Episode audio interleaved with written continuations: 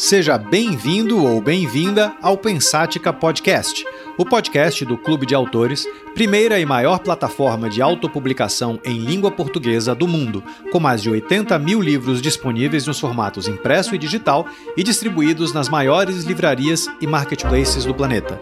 Meu nome é Ricardo Almeida, sou fundador e CEO do clube e deixo esse convite aberto para que você se junte a nós nessa jornada para desvendar o futuro do mercado editorial. Vamos então ao tema deste episódio, deixando antes apenas um agradecimento à Pulsante, produtora responsável pela edição deste podcast. O que faz um influenciador escolher um livro para resenhar? Já falamos nas últimas semanas com agências, com influenciadores e com escritores de diferentes perfis. Lançamos, também nas últimas semanas, um guia com os 100 maiores influenciadores do Brasil, disponível, aliás, para download gratuito no site do clube. E por que tudo isso? Porque uma das grandes mudanças pelas quais o mercado editorial mundial passou, e, e, perceba que não foram poucas, foi justamente contar com influenciadores como promo promotores protagonistas da leitura. Dois fatores proporcionaram isso. Primeiro, o crescimento vertiginoso do hábito de leitura entre os mais jovens, tanto no Brasil quanto no mundo. Se você tem mais de 40 anos, pare e pense o quão comum durante a sua adolescência era ver pessoas de 10, 12 ou 15 anos lendo livros de centenas de páginas em bancos de praça ou em transportes públicos. Agora, olhe ao seu redor e constate o óbvio: esse cenário mudou. E por que é importante falar dos leitores mais jovens? Porque são os mesmos que hoje usam as redes sociais como fonte primária de informação para essencialmente tudo. A soma desses dois fatores, o crescimento do hábito de leitura e a protagonização de redes sociais como meio de informação mais nobre, leva ao óbvio, o surgimento de perfis que conseguem, por meio dos seus próprios estilos midiáticos, canalizar o interesse e a atenção de milhares e milhares e milhares de seguidores. Ao escolher um livro para resenhar, esses influenciadores funcionam como a TV dos anos 80. Colocam a história na rua e geram interesse por parte de um público que muitas vezes sequer tinha ouvido falar dela. E se, por um lado, não são todos os seguidores que sairão desesperados atrás do livro resenhado, por outro, é até óbvio que muitos cogitarão adquiri-lo unicamente por conta da resenha ouvida. Para o escritor independente, isso muda tudo. Como afinal ele consegue ganhar a atenção desses influenciadores? O que faz com que seu livro chegue às mãos deles? Qual o limite entre sugerir uma leitura e se transformar em um stalker insuportável que, a depender do nível de chatice, pode conseguir um boletim de ocorrência ao invés de um bom review público? Conseguir e manter o relacionamento com influenciadores deve seguir o mesmo método de conseguir e manter o relacionamento com a imprensa? Bom, não faz muito sentido para nós ficar elucubrando hipóteses por aqui, principalmente quando podemos ouvir a verdade diretamente da fonte. E a fonte, no papo de hoje, é Débora Oliveira. Débora é a mente por trás do Literazil, um bookstagram dedicado exclusivamente a livros nacionais contemporâneos desde 2019 Formada em secretariado, sempre foi muito comunicativa e, desde a juventude, apaixonada por livros, em especial de fantasia. Tem 29 anos, é casada, mãe coruja e formadora de algumas milhares de opiniões. Débora, seja bem-vinda. Que alegria imensa estar participando desse episódio com vocês. Que introdução linda! Obrigado. Débora, antes de entrarmos no processo de bookstagramagem, não sei se essa palavra existe, mas enfim, é, é, eu queria que você contasse um pouco de como surgiu o seu perfil. Quando eu comecei a falar de livros nas bookredes lá em meados de 2019, eu consumia né, em maior número, obras internacionais, porque as pessoas que eu seguia, meu círculo de amigos, liam mais internacionais. E nasceu em mim esse desejo. Será que não tem mais que isso? Quando a gente fala de literatura nacional, é só o clássico, que os clássicos vão ter. Então, eu comecei a desejar desvendar isso. Então, eu passei a seguir pessoas que falavam de livros nacionais contemporâneos, comecei a consumir muito, e eu pensei, poxa, seria interessante criar um espaço onde eu possa dar a, aos seguidores as respostas que eu mesma buscava. livros nacionais contemporâneos de qualidade, interessantes para todos os gostos, de todos os perfis, todos reunidos em um único lugar. Então, em 2020, eu decidi criar um espaço no Instagram, porque atualmente é a book rede que eu mais uso, apesar de também estar no YouTube. E eu criei um perfil só para o Literazil. O Literazil ele surgiu como um projeto de apoio aos autores nacionais, mas foi necessário fazer algumas mudanças aí ao longo dos anos, porque no meu início o público com o qual eu falava eram os autores. E eu percebi que para atingir o objetivo que o Literazil tem de existir, que é ajudar a minimizar o preconceito e as consequências que, eles, né, que ele traz eu precisava falar com os leitores, eu precisava conseguir me conectar com eles ao ponto de influenciá-los de uma forma muito suave a consumirem mais obras nacionais contemporâneas. Então, foi assim que surgiu o Literazil. Primeiro, como um desejo que eu tinha dentro de mim, e depois eu percebi que outros leitores também poderiam ter esse mesmo anseio, essa busca, essa dificuldade, às vezes, de encontrar livros nacionais que sejam do seu agrado. Então, os primeiros passos foram esses. O Literário mudou muito ao longo desses quase três anos, mas o objetivo continua o mesmo: falar exclusivamente de livros nacionais contemporâneos. Eu estou ouvindo você falar e parece que eu estou vendo um, um, um reel seu. É, é, é, pelo, pelo estilo. É, tá, tá engraçado gravar. Vem cá. Você falou do teu, do, da, das características do Insta e tudo mais. Nunca é, te ocorreu se aventurar de uma maneira mais intensa pelo TikTok? O TikTok, ele era muito incipiente ainda lá em 2019, né? Sim, é, é, eu, eu, na verdade, eu tentei me adaptar ao TikTok, tentei levar o Literazil para lá, mas eu vi que não tinha muita desenvoltura, né? A, a, necessidade da produção de conteúdo lá é mais acelerada. Você precisa postar pelo menos três vezes por dia. Eu não tenho disponibilidade para demandar tanto tempo na minha produção de conteúdo hoje, então eu não consegui dar conta. Por isso eu optei por ficar no Instagram, porque você ali eu posto todos os dias, seja um post carrossel, seja uma imagem seja um reel, mas todos os dias eu consigo fazer um post. Já no TikTok eu não consigo acompanhar o ritmo. É, cada, enfim, cada rede tem a sua característica, mas esse, isso é um ponto importante que você comentou. Não é só cada rede que tem a sua característica, cada pessoa também tem a sua. E às vezes a gente forçar, pô, a gente flopa, não vai dar certo, né? Verdade. É, você, como muitos influenciadores, aliás, tem uma jornada dupla ou tripla, se considerarmos a família. Inclusive, foi a sua filha que estava no. Antes da gente começar a gravar, não é? Sim. Estava aí do teu lado? Então, eu vi aqui no, no cantinho. É... então, enfim, uma jornada tripla uhum. que, é, é, enfim, é, é, é, sempre complexa de ser gerida dentro de 24 horas. Uhum. É, você tem um trabalho que a gente pode chamar de convencional, convencional, né, no sentido de que é tradicional, né, uhum. e uma atuação forte nas redes. Como é o seu cotidiano? Eu sou uma pessoa extremamente organizada, então o meu calendário editorial é a minha salvação. Eu tenho programado todos os conteúdos que serão postados, com exceções das públicas, né? Eu não fechei todo mês de maio, ainda tem duas vagas, é, eu costumo planejar com muita antecedência. É isso que garante que eu consiga, né, estar presente no Literazil, ser bem presente mesmo.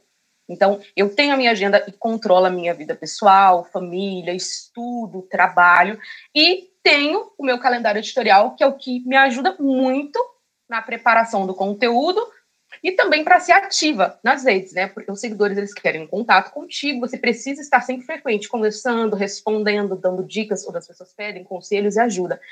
A organização é o segredo para você dar conta dessa jornada, como você disse, tripla, né? Conseguir ajudar a filha no dever de casa quando você chega do trabalho, ainda assim postar o conteúdo que está programado para aquele dia. Organização é, é, a única forma que eu vejo de fazer isso dar certo. Você é, sabe, tem uma coisa.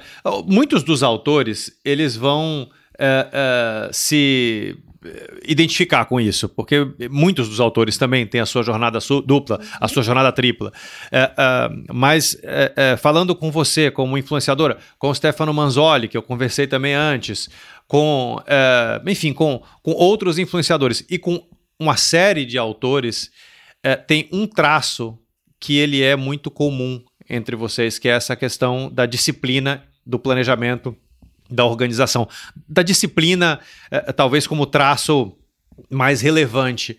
E, e, e isso é importante é, reforçar, porque ainda há muito daquela ideia de que um autor ele é única e exclusivamente um artista é, é, que produz quando, quando quer, é, é, enfim, que tem que respeitar é, de uma maneira quase romântica os seus momentos de inspiração. Isso eu não sei se alguma vez no passado isso já foi assim, mas no nosso presente definitivamente não é. é então hoje há que se conciliar há que se organizar até mesmo a inspiração para que se consiga ter uma, um, um, algum tipo de produção consistente ao ponto de você angariar uma base de seja de leitores, seja de seguidores, uh, uh, enfim, de você manter essa base ali viva e ter sucesso na carreira que você está buscando, né? Sim. Vamos entrar um pouco mais a fundo na, no, no Literazil. Como é que você monta a sua pauta no, no, no canal?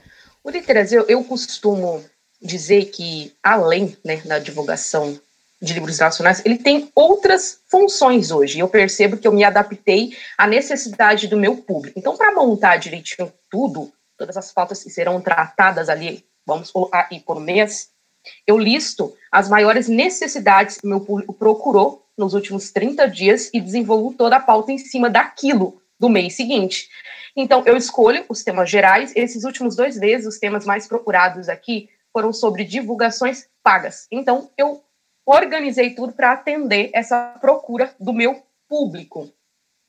Então, o, a, as pautas, não só pauta, em todos os sentidos, o literatura é uma resposta ao que o meu público procura naquele momento. Então, eu organizo com base nisso. Eu sento em um dia e eu escolho todos os títulos, os temas gerais que serão tratados ali. Divido se vou querer no story, se vou querer um post carrossel, se vou querer em um reel, e vou organizando.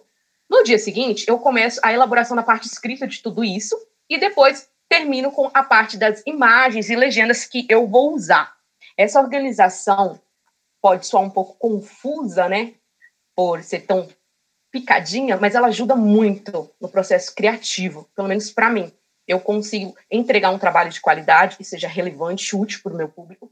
E o Literazil, mudou isso recentemente. Antigamente, essa, a pauta ela era decidida com base no que eu julgava que era atrativo, até eu começar a estudar um pouco mais sobre isso e aprender a necessidade de ouvir o meu público, para que a, a, pauta que eu trouxesse ali fosse de fato relevante para ele. Eu respondi bem essa pergunta, às vezes eu dou uma devagada, né?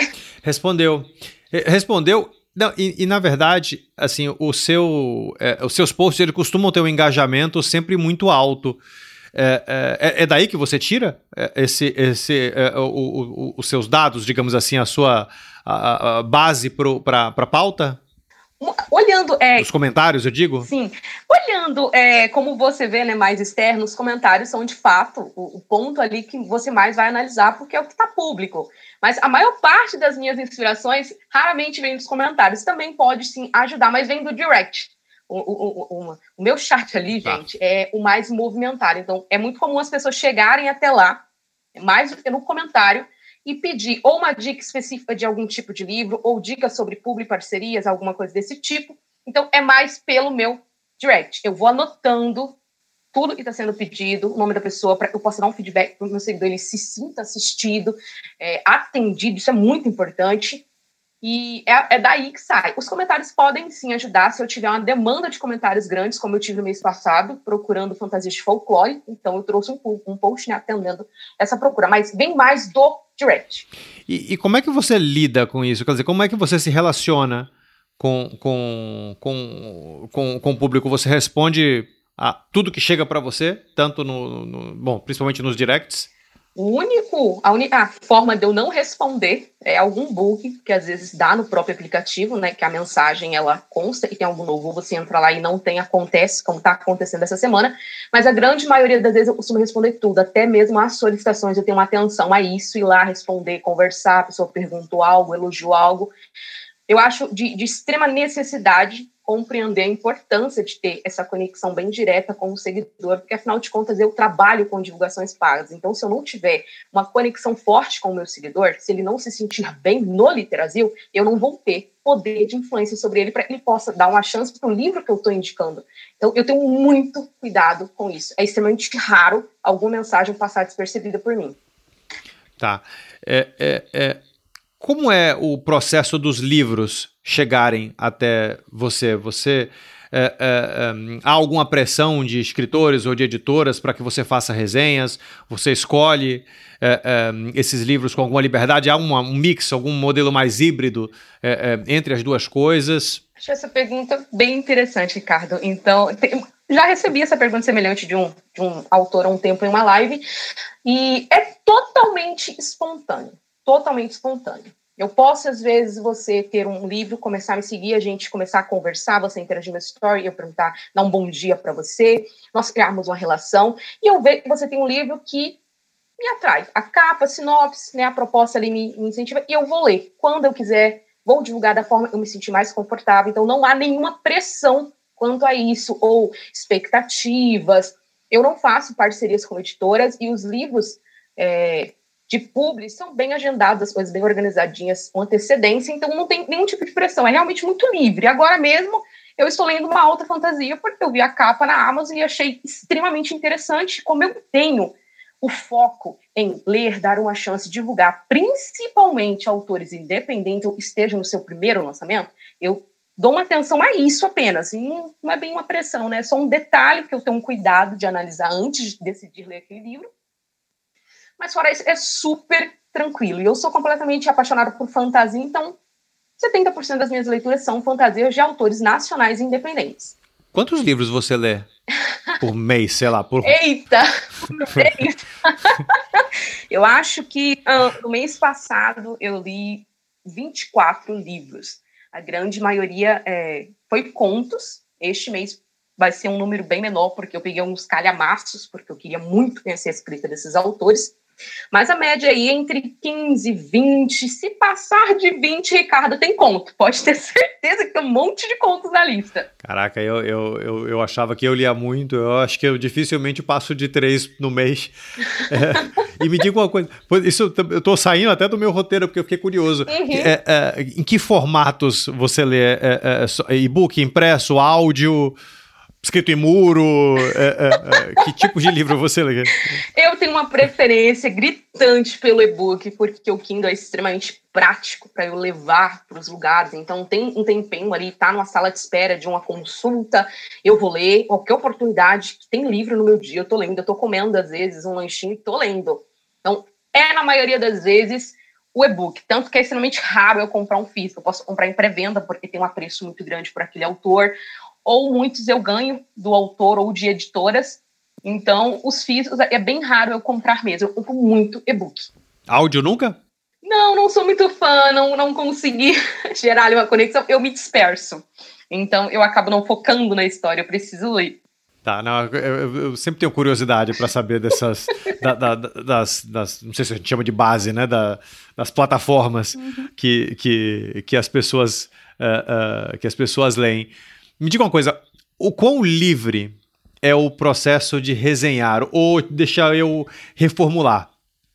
O que acontece se você odiar um livro? Você dá a sua opinião sincera, você evita falar sobre ele, você fala com alguma política extrema, com algum cuidado, você já dá uma porrada de, de vez. porrada de vez eu sei que você não dá, você tem, tem, tem, tem cuidado. Mas enfim, como é esse processo de sinceridade? Eu sempre defendo, tanto para é, conscientizar os meus seguidores, quanto para alertar. Você, um, um, leitor, a partir do momento que ele compra o livro, ele tem total liberdade para expressar suas opiniões negativas. Sim, ele tem. Tanto na Amazon, né, numa book-rede que ele produza conteúdo, enfim, onde ele se sente confortável. Ele tem total liberdade para isso.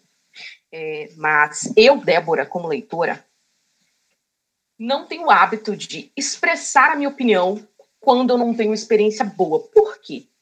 O Literasil, ele tem cada dia mais alcançado as pessoas e eu percebo que eu tenho um poder de influência sobre o meu seguidor. E por mais que a gente diga, Não podemos ir pela cabecinha do coleguinha, cada um tem que pensar por si. O que vai acontecer na realidade é o seguinte: o meu seguidor tem um gosto similar ao meu, ele lê indicações que eu faço e gosta, porque nós temos um gosto parecido. Então, é, se ele me ouvir dizendo, ah, eu li o livro do Balacobaco e eu não gostei, ah, não gostei disso, disso, disso, mesmo que eu pontue essa, essa expressão né, negativa, ele pode ser influenciado a ou não querer dar uma chance para aquele livro, ou pior, sem querer, ele vai ser influenciado na opinião final quando ele ler o livro todo. Então, eu evito expressar a minha opinião quando ela é negativa, porque eu tenho esse receio de influenciar alguém a deixar de ler aquele livro devido à minha opinião. A gente sabe que é para cada um pensar pela própria cabecinha, mas isso acontece. Às vezes, até inconscientemente, a pessoa vai se deixar levar. Então, eu tenho esse receio. Normalmente, eu costumo falar nos meus stories. se eu não gostei, fique off. Ninguém fica sabendo que eu li eu não tenho o hábito de avaliar também, a não ser que eu conheça o autor e tenha intimidade com ele para conversar, para dar um feedback 100% sincero. Isso vai ser feito com extremo respeito. Eu peço as palavras que eu vou usar ali um bilhão de vezes. É o trabalho de alguém, o sonho de alguém. Não, é, não funcionou comigo como leitora, que eu tenho o direito de respeitar o trabalho da pessoa. Mas, em resumo, se eu não gostei, eu não costumo falar sobre aquele livro. Ninguém vai saber nem que eu li. É, eu acho uma, uma postura é, é, extremamente ética, até porque é uma coisa que você falou, dentro do que você falou, tem umas verdades que são importantes aí. Primeiro que a opinião de quem quer que seja é uma opinião, é, é não, não, é, não é uma regra. É, e segundo, de fato, um livro é um, um, o sonho do escritor, uhum. né? e você, de fato, tem um poder de influência forte é, para isso. Você tem algum caso mais curioso de resenha que você fez e que você sentiu os resultados diretos e que você possa compartilhar aqui com a gente? Eita, vamos lá. Um resultado positivo, você diz?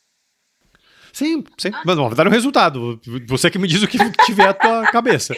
É porque um resultado negativo eu não tive uma experiência ainda. Eu tomo bastante cuidado mesmo para não ter esse retorno negativo. Agora, um positivo. É, no ano passado, eu fui contratada para uma publi de uma fantasia urbana maravilhosa do GQ, incrível, gostei bastante. Se passa em São Paulo. E eu fiz uma live com ele. Eu tenho um quadro no Literazil todas as sextas-feiras, 19 horas. Conheço o autor. Eu convido autores que eu tenha lido gostado e apresento ele para o meu público para incentivar as pessoas a conhecerem mais os autores dessa forma mais direta. Uma vantagem que só nacional pode dar para a gente, né? Esse contato mais íntimo. E eu fiz uma live com ele, fiz a publi, em seguida fiz essa live. E cerca de mais ou menos, acho que uma semana após isso, ele me mandou uma mensagem que me emocionou muito, dizendo que o número de páginas dele na Amazon tinha decolado de uma forma incrível. Veio me agradecer não só pelo post, porque as pessoas liam falavam, eu li porque a Débora postou uma resenha e eu sigo ela e gostei do seu trabalho e diz obrigada, adorei a experiência. Ou pessoas marcando no story e leu porque ouviu uma indicação lá no Literazil quando ele veio me dar esse agradecimento, meu coração explodiu, porque ainda há esse, eu acho que um pouco de. As pessoas olham um pouquinho torto quando a conta é um pouquinho pequena, né? um pouco menor. O Literazil hoje tem menos de 4 mil seguidores.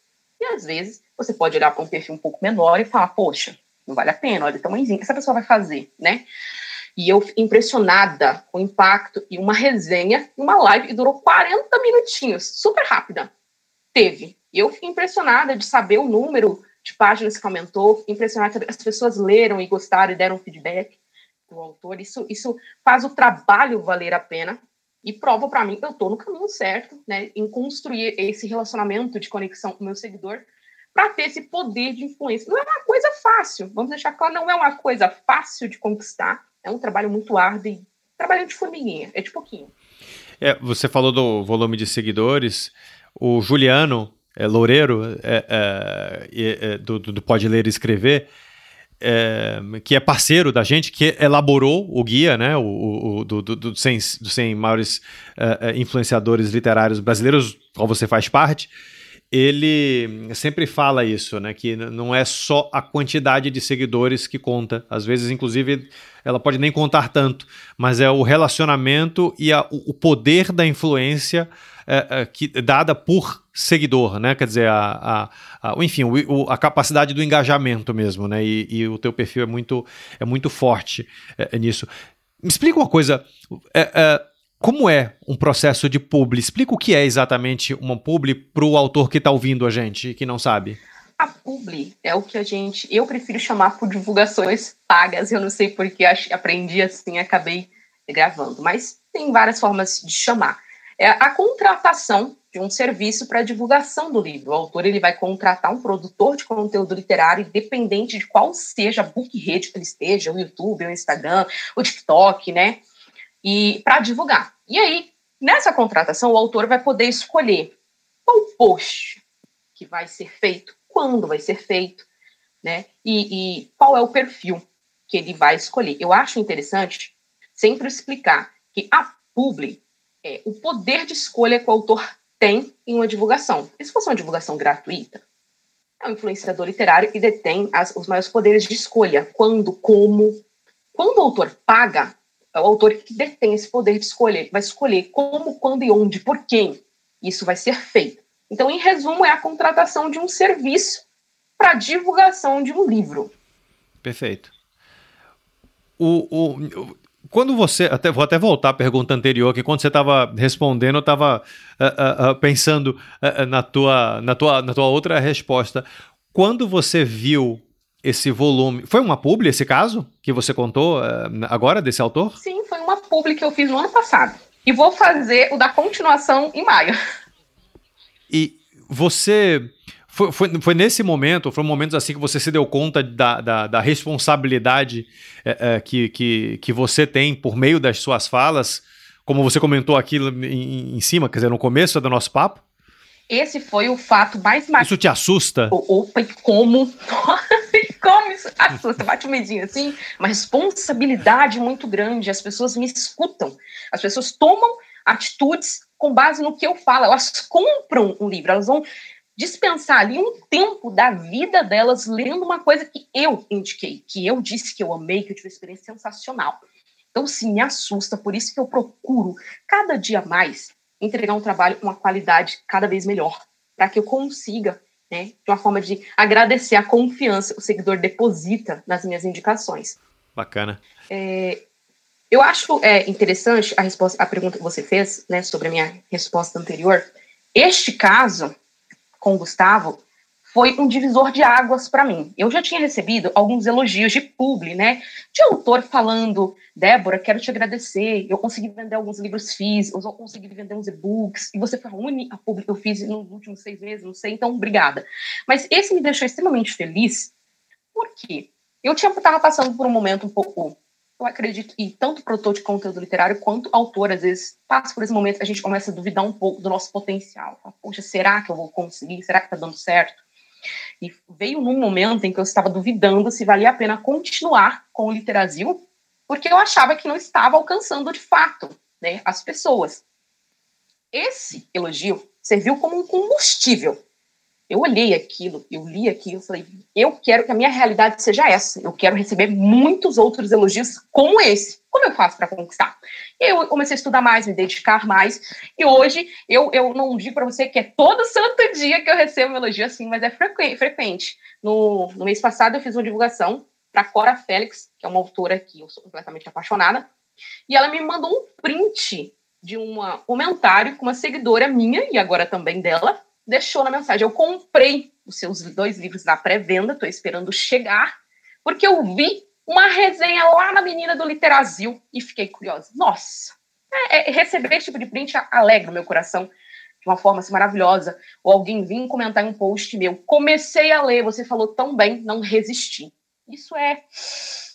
Me deixa feliz e, como você falou, também me assusta um pouquinho, mas a gente tem que aguentar é, é, o peso da responsabilidade é um trabalho muito bacana. Eu, sou completamente apaixonada pelo que eu faço. Fantástico. Ô, ô, ô, Débora, como é que você perambula pelo meio literário? Você vai a bienais, a, a, a feiras, tem as que você mais gosta, as que você menos gosta? Você vai mais para lançamentos ou para eventos é, menores? Como é a tua vida é, é, física dentro do ambiente literário? Uh, eu acho o, o, evento que eu mais gosto é a Bienal. Eu gosto bastante. Se deixar, eu entro lá. São, lá. Você é de São Paulo, né? Bienal de São Paulo, sim, né? Sim, sou de Cotia.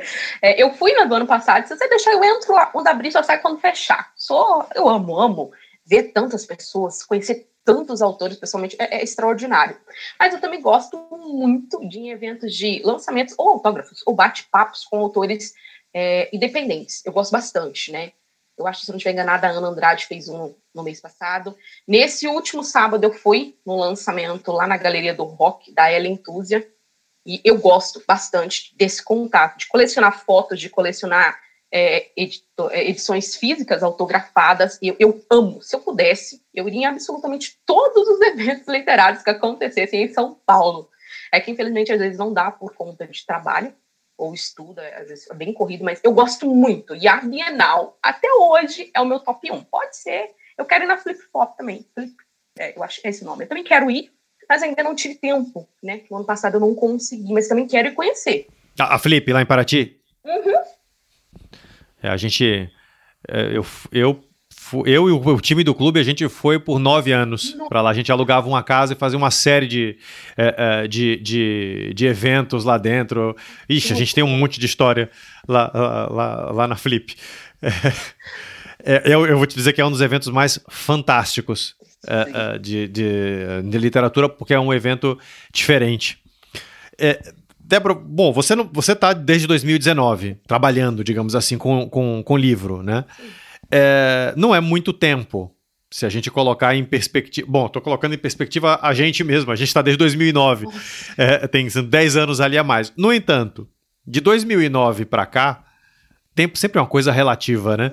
É, é, a gente teve um tempo muito gordo, um tempo que passou. Não dá para analisar o tempo só como uma linha cronológica é, entediante você pegou o pré-pandemia, você come, pegou o, o, o para a gente foi um dos anos mais importantes de 2009, 2019, porque foi o começo da distribuição é, é, para autores independentes aqui. Foi quando a gente conseguiu se plugar com, com, com, com Amazon, Constante, é, putz, com tudo quanto é marketplace. É, logo depois disso veio a pandemia, que mudou radicalmente algumas vezes os hábitos de leitura. Uh, uh, agora, a gente está vivendo uma fase de pós-pandemia, que a gente tem uma, uma, uma espécie de acomodação de hábito literário. Uh, livrarias de um determinado estilo fecharam e não devem mais voltar. Por outro lado, livrarias saiu uma pesquisa agora sobre o mercado editorial inglês, falando que as livrarias físicas elas praticamente retomaram o mesmo share de mercado que elas tinham no pré-pandemia, porém com uma cara diferente, livrarias menores, mais é, é, intimistas, mais temáticas é, e assim por diante. Quer dizer, você pegou um monte de mudança de mercado nesses poucos anos, nesses quatro anos que você está com o Literazil. você arriscaria palpitar para onde vai o mercado daqui? Olha, de uma visão de uma leitora que não entende tão a fundo é, nisso, eu acredito que nos, próximos anos, eu, Débora, pelo menos, é, é pelo que o caminho aí está indo, eu acredito que o que vai predominar serão os, as vendas online, porque hoje é extremamente raro nós irmos em livrarias, é, é raríssimo. E como você disse, quando eu vou visitar uma hoje, ela precisa ser ele, estilo mais intimista, ela precisa ter um diferencial. O leitor hoje raramente vai em uma livraria só para ver livros. Tem que ter um que a mais, porque hoje a vantagem para mim é comprar online. Tudo online. É verdade. Né? Então, se eu, eu, eu até percebo essa questão de publi. Se eu divulgar um livro que seja exclusivamente, Ricardo, venda de físicos, não tem outra opção, tá? É só essa. E indicar um e tem a opção do e-book, de preferência, esteja no Kindle limitado, é, é uma diferença gritante. O que tiver a opção é, digital, que o autor vai ter um retorno muito maior daquela divulgação. Muito, muito, muito, muito maior mesmo. porque o leitor mudou o hábito de consumo dele. É extremamente raro. A gente compra físico? Compra, mas não com a frequência que comprava antes da pandemia. Não, de jeito maneira. A gente não vai mais uma livraria e volta o exemplar físico como a gente fazia alguns anos atrás. Não, é raríssimo. É raríssimo isso acontecer. Então, eu, Débora, acho que os e-books vão reinar soberanamente no futuro, eu acredito nisso. É, quando eu falo dos meus stories, tem seguidores que falam, não, amiga, eu não acho, não, as seguidores não vão sumir. Não é que elas vão sumir, elas estão se readaptando ao, ao novo formato, e tudo está mudando, então elas estão se readaptando. Mas eu acho que como era antes, a opção tradicional, eu acho que ela vai desaparecer aí nos próximos tempos, de uma forma assim bem não desaparecer de, de não existir. Ela vai ter que se remodelar muito para sobreviver. Eu expliquei bem? É, a, as livrarias físicas, elas estão se.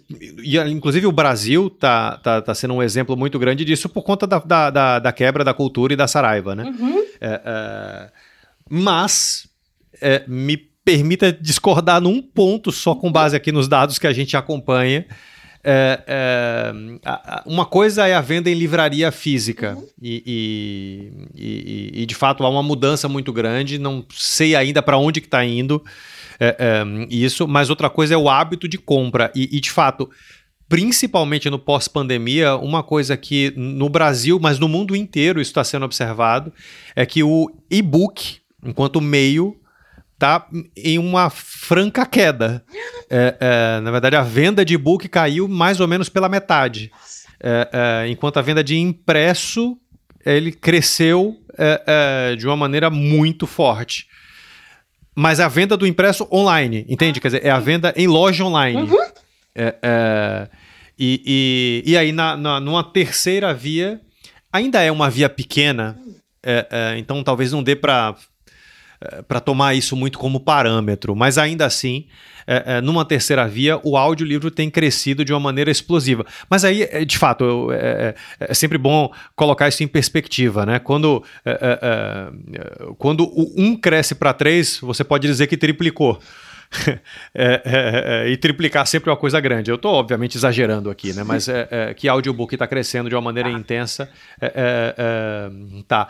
Mas o curioso da sua, da sua resposta, e isso é um ponto importante, é que ela reflete a, a, a audiência que você tem, reflete o público que você tem e reflete algo reflete obviamente o teu perfil e reflete algo que é muito importante para todo autor, todo editor e todo leitor é, é, entender é, e começar a se adaptar, que é a gente não vive mais um mercado único de livros, não existe uma massa de mercado chamado livros. Né? A gente vive uma série de mercados diferentes, uma série de nichos é, diferentes, é, cada nicho com a sua característica, cada nicho com as suas peculiaridades. Né? E isso talvez seja o resultante dessa é, é, de toda essa revolução aqui que a gente é, esteja vivendo novamente, principalmente de 2019 para cá, né? Que acho que são os anos mais revolucionários da literatura.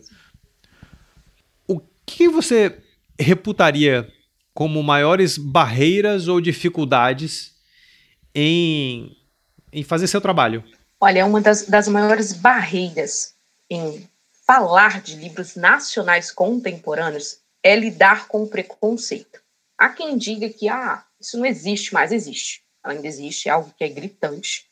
Eu acredito, e eu, eu não posso generalizar, mas dá sim para afirmar que nos últimos anos tem melhorado. Pelo menos eu sinto isso com o meu público. Antes eu tinha uma dificuldade muito maior em convencer aquela pessoa a dar uma chance por ser um nacional. O que, que você ouvia? Eu ouvia muitas coisas desse tipo aqui, ó. De conta, você tem um livro, tá lá Ricardo Batista, por exemplo. A pessoa vai olhar, capa é linda. Eu fiz um trabalho com qualidade, muito atrativo. E eu, eu ouvia coisas do tipo: Amiga, é nacional? Ah, que pena. Eu não leio nacional, como se nacional fosse um gênero. Né? Eu não gosto de terror, eu não gosto de nacional. Ou coisas do tipo: Amiga, é nacional, né? Eu não achei a editora desse autor. E você diz: Não, mas é um autor independente. Ah, eu não leio independente, né? Porque normalmente deixa a desejar na qualidade de, dessa história. Isso era eram comentários extremamente comuns no meu direct, até mesmo comentários no post. Ai, que pena que eu não leio nacional, mas eu achei a capa até bonita. Isso era uma rotina que me machucava muito. Eu percebi que isso é, era uma barreira muito grande. Tinha dias que eu achava que eu não ia conseguir transpor ela nunca. Hum. Então, eu mudei a forma como eu falava com o meu seguidor. Parei de, de, de, de, simplificar. Isso é nacional, viu? Essa fantasia nacional eu não vou lá indico. Eu não digo de onde é. As pessoas que me acompanham há muito mais tempo sabem ele só vai ter nacional. Mas se o seguidor novo não olhou a minha bio, não, não sabe ainda o propósito do Brasil, ele vai ler porque gostou da indicação, não porque achou que poderia ser gringo. Então, hoje, eu percebo que essas, esses comentários diminuíram muito. Muito, muito, muito. É extremamente raro. Recentemente, eu estava em grupo até compartilhar a situação do story, é, de algumas pessoas que me colocaram lá exatamente porque nós não lemos muitos nacionais, Débora. E como a gente encontrou o seu perfil por indicação de autor e você só fala de nacional contemporâneo, a gente queria que você viesse trazer dicas aqui pra gente, tá? A gente faz encontro uma vez por mês, você trouxesse esse mês essa fantasia, o que, que você indica? Tá tendo uma procura maior, mas ainda existe preconceito. E um ponto que é, é bacana a gente citar é que Muitos dizem que não, não, eu não tenho preconceito, mas você percebe a pessoa não consome nacional contemporâneo sobre hipótese alguma. Ou se consumir, é só quando é público. Ela não lê. Ela lê só, só, só, só gringo. Porque mesmo ela não assume, ela ainda tem esse, esse receio. E quando a gente toca nos independentes, aí a coisa fica um pouco mais difícil. Além de lidar com né, o autor, lidar com preconceito por ele ser nacional e ter essa, esse complexo de vira-lato, de vem de fora é melhor, tem uma qualidade melhor, é mais bacana.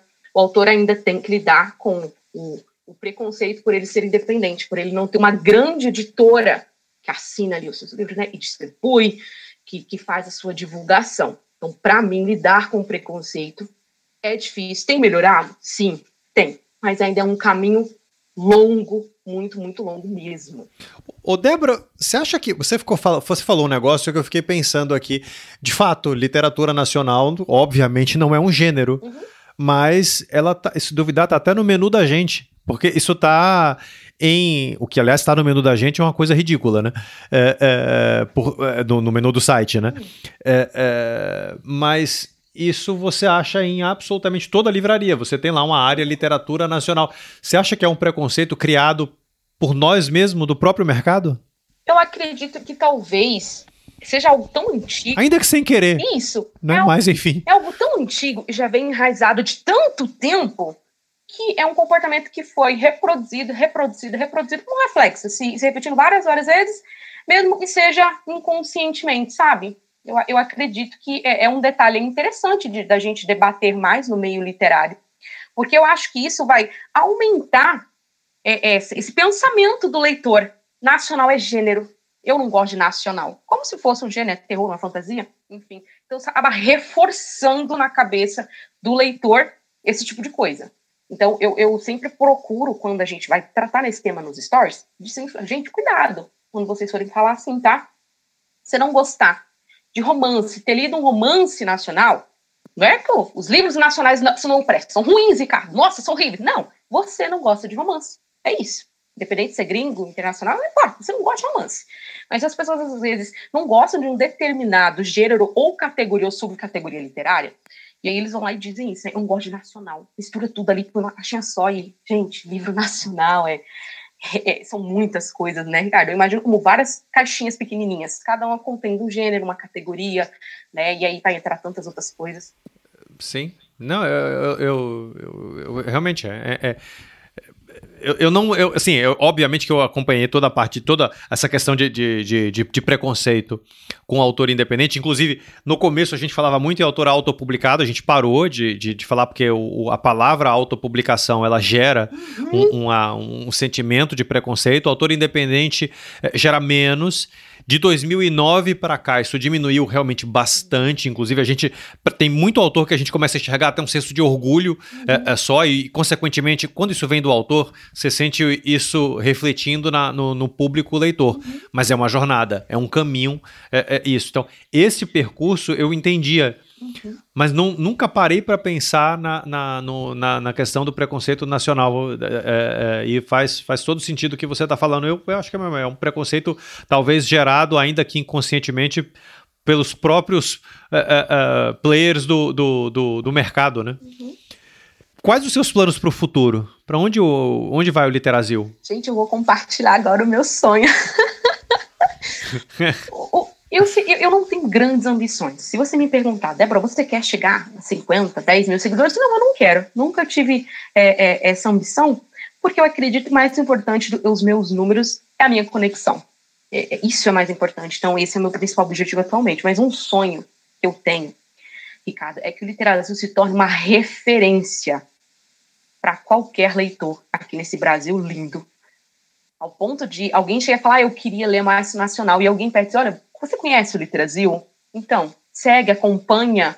Lá você vai encontrar de, de todos os gostos, para todas as suas. É, o que você procurar, vai lá. O meu sonho é esse: o Literasil se torne uma referência referência. Você já é uma referência. às, vezes, às, vezes, a gente olha assim e, e, e, pensa que ainda é tão pequena, sabe? Eu queria muito que esse poder de influência crescesse cada vez mais, poder de influência alcançasse mais pessoas, porque não se trata de alimentar o meu ego, de meu trabalho seja só reconhecido, não é isso. Porque se o Literasil chegar nesse ponto que eu tanto sonho, imagina o poder que eu vou ter para contribuir para os nacionais contemporâneos recebam a valorização que eles merecem cada vez mais. É nisso que eu penso, me imaginar no futuro o Brasil crescendo, voltando a produzir vídeos no YouTube. Eu não estou mais produzindo falta de tempo mesmo e conseguindo fazer as pessoas pararem e pensar, poxa, olha, mesmo que inconsciente, às vezes eu acho que é inconsciente, viu, Ricardo? As pessoas consomem mais gringos porque no círculo de amigos dela, porque nas pessoas que ela segue só se fala de gringo, então ela vai no efeito manada, então ela vai fazendo e vê os outros ao seu redor fazendo. Eu quero que as pessoas parem, eu quero que o Literasil faça elas pensarem, peraí, o que, que eu estou consumindo? Se eu não consumir e valorizar as histórias que são produzidas pelos autores do meu país, quem é que vai? É os de fora que vão comprar, valorizar, divulgar? Não, sou eu, eu preciso fazer isso. Então, eu quero que o Brasil tenha, cresça cada vez mais e tenha um poder de influência cada vez maior para fazer as pessoas pensarem sobre isso. É, não, não me parece um futuro muito distante. Ah, obrigada. É, é, é, esse. Vou, deixa eu te fazer uma outra pergunta. Em relação aos gringos, no, no é, é, o, os livros de fantasia brasileiros, como é que eles, é, na sua opinião, como é que eles estão? são melhores? É, para nós brasileiros, né? Porque ele é, talvez toque mais na nossa uh, alma cultural comum. Uh, uh, são piores, são mesmo mes, mesma coisa, não, não, não há distinção geográfica, digamos assim. Como é que a gente está? Em questão de fantasia nacional, eu digo sem medo, e olha que eu consumo muita fantasia. A fantasia nacional está em, em um, um, um patamar que não deixa a desejar em absolutamente nada a muitos gringos irripados que vêm para cá, sem nenhum tipo de exagero. Existem fantasias nacionais com a construção de enredo, com o desenvolvimento de um personagem, que é uma coisa linda. Você olha para ele e fala assim, é uma obra de arte. Isso daqui é uma obra de arte.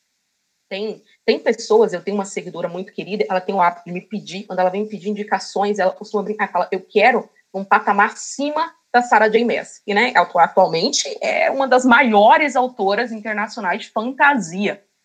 Então, sim, gente, eu conheço fantasias, eu diria para você que está em um patamar acima de qualidade, para mim, Débora Leitura. Então, em um resumo geral, fantasia nacional não deixa a desejar em nada. Isso daí é conversa que o povo inventa por causa do preconceito tem cada história maravilhosa aqui que não perde em qualidade. Eu consumo, sim, fantasias gringas, mas é bem raro, porque como eu tenho mais contato com o autor nacional, é natural que eu tenha mais desejo de ler obras nacionais, né?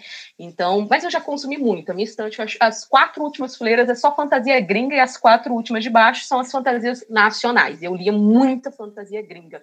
Por isso, eu me sinto segura para fazer, Ricardo, essa comparação com 100% de certeza para quem está escutando, escutando é, é, a gente nesse episódio. Fantasia nacional, eu acho que nos últimos anos teve, eu a gente pode chamar de florescer.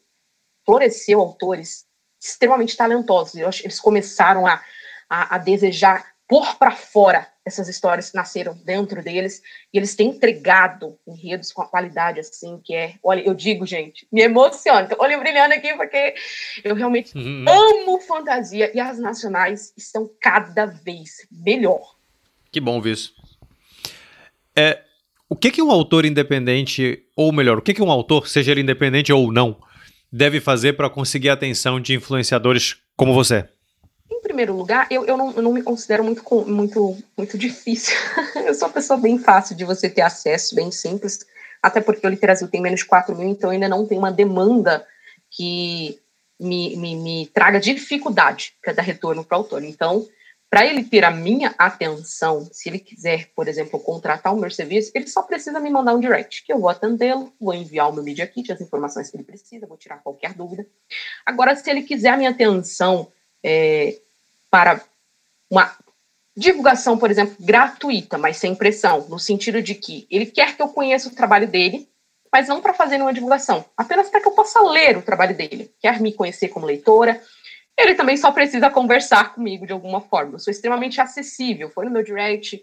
Débora, vim aqui te indicar o meu livro, X e X. Eu vou agradecer a indicação, vou olhar a sinopse a capa. Se me agradar, vou pôr na minha lista de leitura numa boa. Vou ler quando for possível. E quando ler, vou falar nos meus stories, naquele quadro que eu tenho, né? Quando eu li, é, se eu li, gostei, eu indico.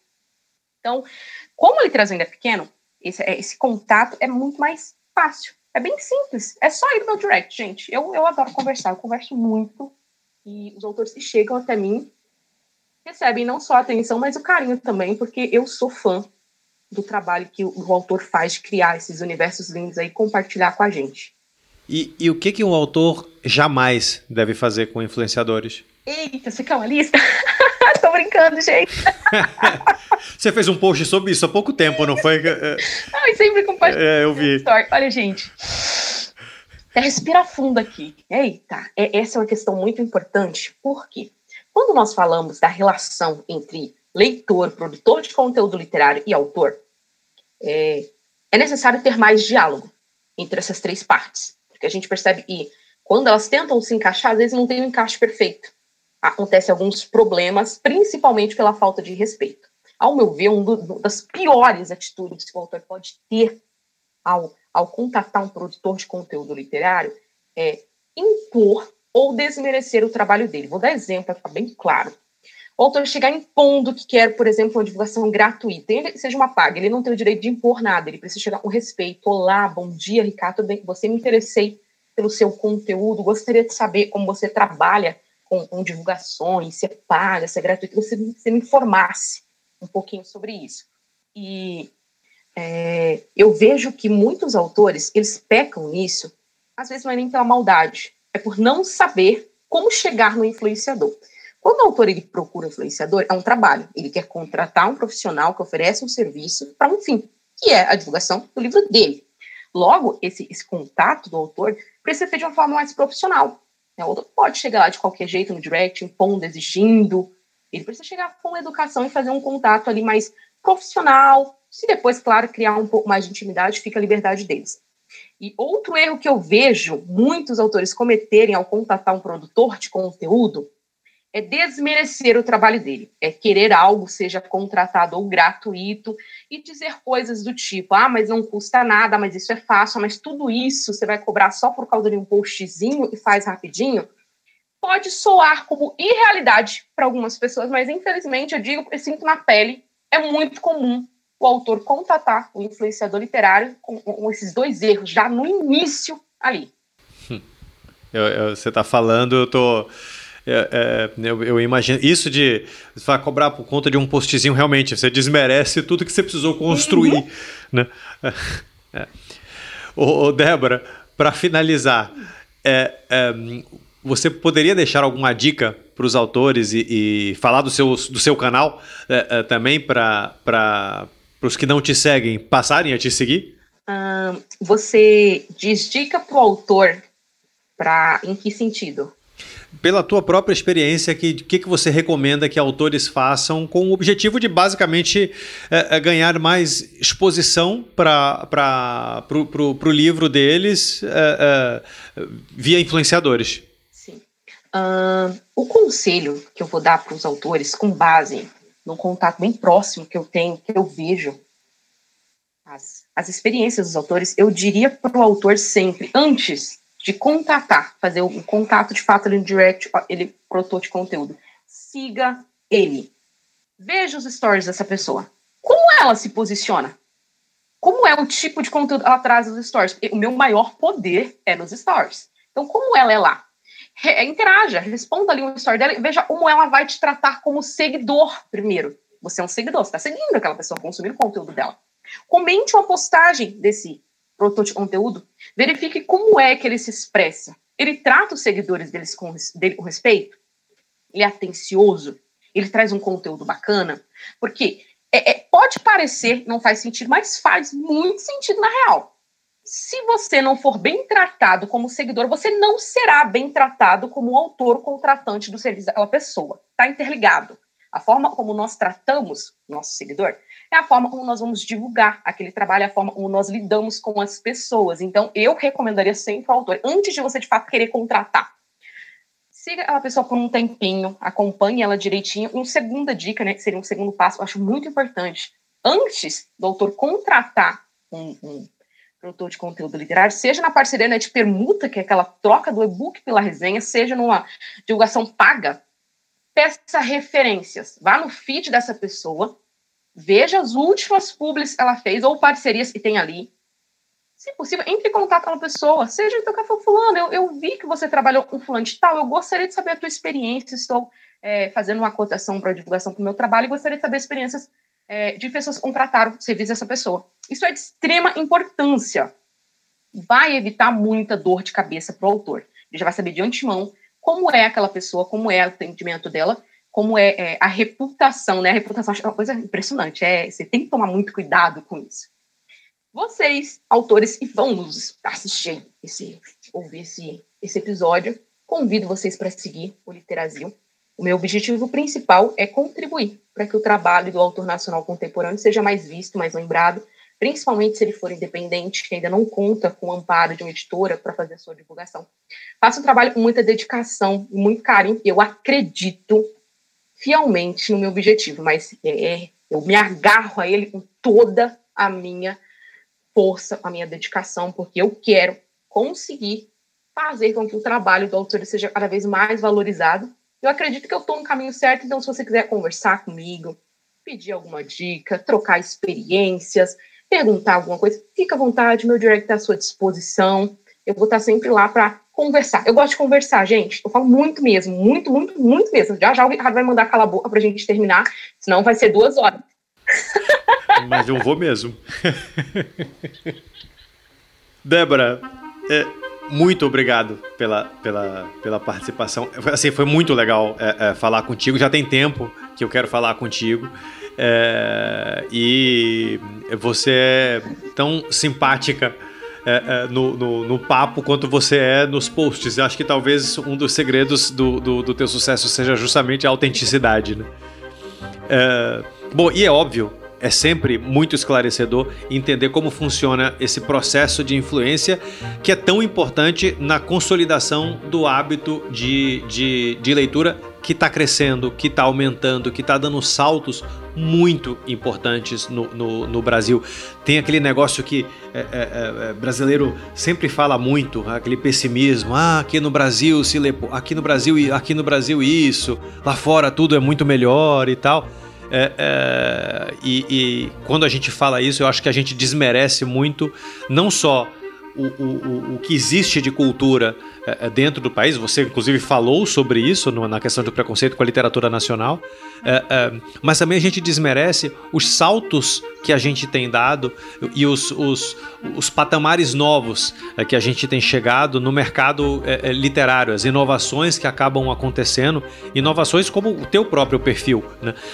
que são coisas que são absolutamente brasileiras, é, é, que funcionam e que estão levando mais pessoas para o universo da, da, da, leitura, que alimenta todo um, circo, um ciclo virtuoso. Né? Quer dizer, óbvio, óbvio, quanto mais leitor, mais escritor, quanto mais escritor, mais histórias sendo é, pavimentando a, a, a, nossa base cultural, e quanto mais forte a nossa base cultural, mais a gente enriquece como povo, né? Pô, falei pra caramba, né? Você que disse que você falava, pô. Tô esperando você me mandar calar a boca agora. Mas é isso, eu queria deixar só muito obrigado, obrigado aos ouvintes, espero que vocês tenham curtido tanto quanto eu. Até o próximo episódio. Obrigada por esse convite, Ricardo. Foi, foi tão bom conversar contigo, me senti muito bem. Obrigada pelo carinho, obrigada a você que nos ouviu até aqui, muito obrigada pelo carinho.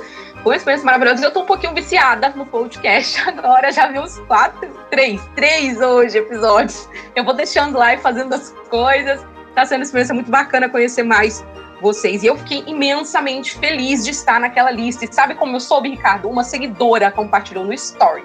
Débora, você está.